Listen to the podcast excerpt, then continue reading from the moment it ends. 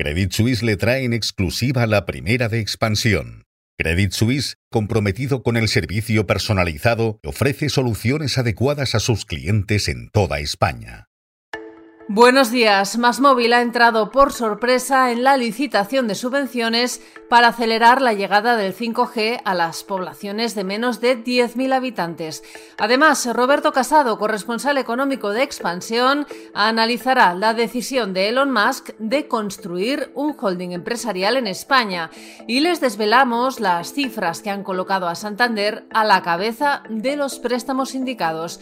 También les contamos cuánto ha ganado Apple al cierre de su año fiscal y cuál ha sido el veredicto de un jurado de Nueva York sobre los cargos que se le imputan a Sam Bankman Fried.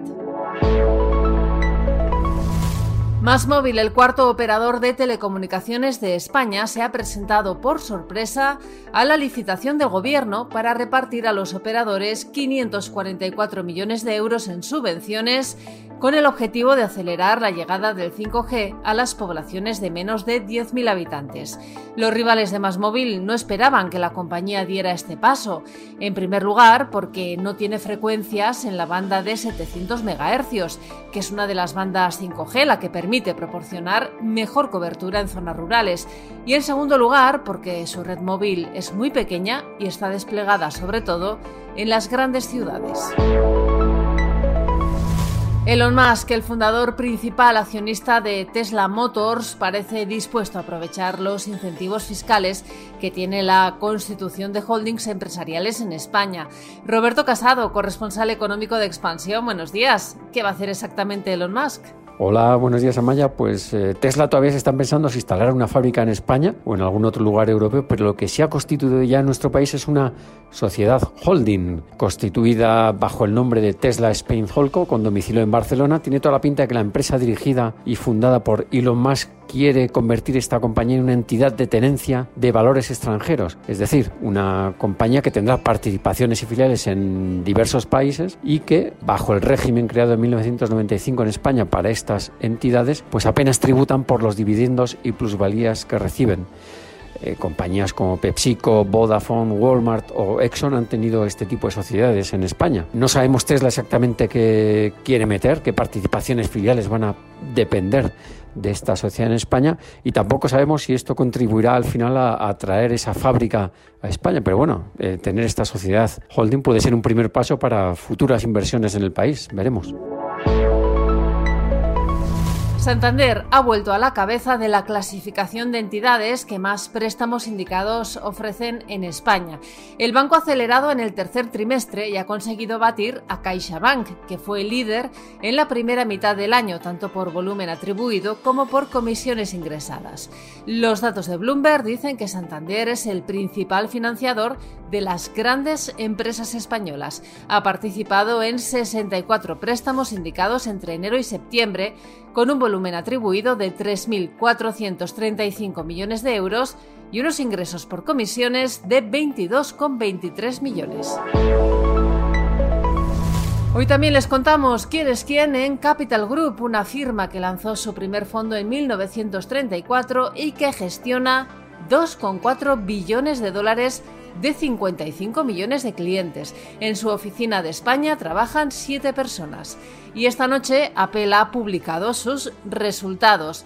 El gigante tecnológico obtuvo un beneficio neto de 96.995 millones de dólares al cierre de su año fiscal, que abarca de octubre a septiembre. Estas cifras representan un descenso del 2,8% respecto del ejercicio precedente. Las ventas de Apple bajaron también un 2,8% interanual hasta los 383.285 millones de dólares. Es la primera vez desde el ejercicio 2019 en que Apple recorta beneficio y ventas. Y otra noticia de esta madrugada es que el fundador de FTX, Sam Bankman Fried, ha sido declarado culpable por un jurado de Nueva York de los siete delitos de fraude y blanqueo de dinero que se le imputaban. Hoy la mesa de la Junta de Portavoces del Congreso se reúne para avanzar en el calendario legislativo, que tras el acuerdo alcanzado por el PSOE con ERC se dirige hacia un debate de investidura inminente, aunque todavía, eso sí, con la vista puesta en un pacto de los socialistas con Junts para presentar la ley de amnistía que garantizará su voto favorable a Pedro Sánchez. La vicepresidenta y ministra para la Transición Ecológica en funciones, Teresa Rivera, preside hoy además la Conferencia Europea sobre el reto demográfico y políticas contra la despoblación en el mundo rural. Y en la bolsa, el IBEX 35 ha cerrado la sesión de ayer con un impulso del 2,04%. El selectivo se situó al cierre de la jornada de ayer en los 9.260 enteros. Financial Times abre precisamente con la sentencia de culpabilidad contra Sam Bankman Fried y nos cuenta también cómo Hermès, la marca de lujo, está logrando evitar su declive con una producción muy controlada y un posicionamiento premium en el mercado. Estos son algunos de los asuntos que van a marcar la actualidad económica, empresarial y financiera de este viernes 3 de noviembre. Soy Amayor Machea y han escuchado la primera de Expansión. Nos pueden seguir de lunes a viernes a través de expansión.com, de nuestras redes sociales y de las plataformas Spotify, iBox y Apple.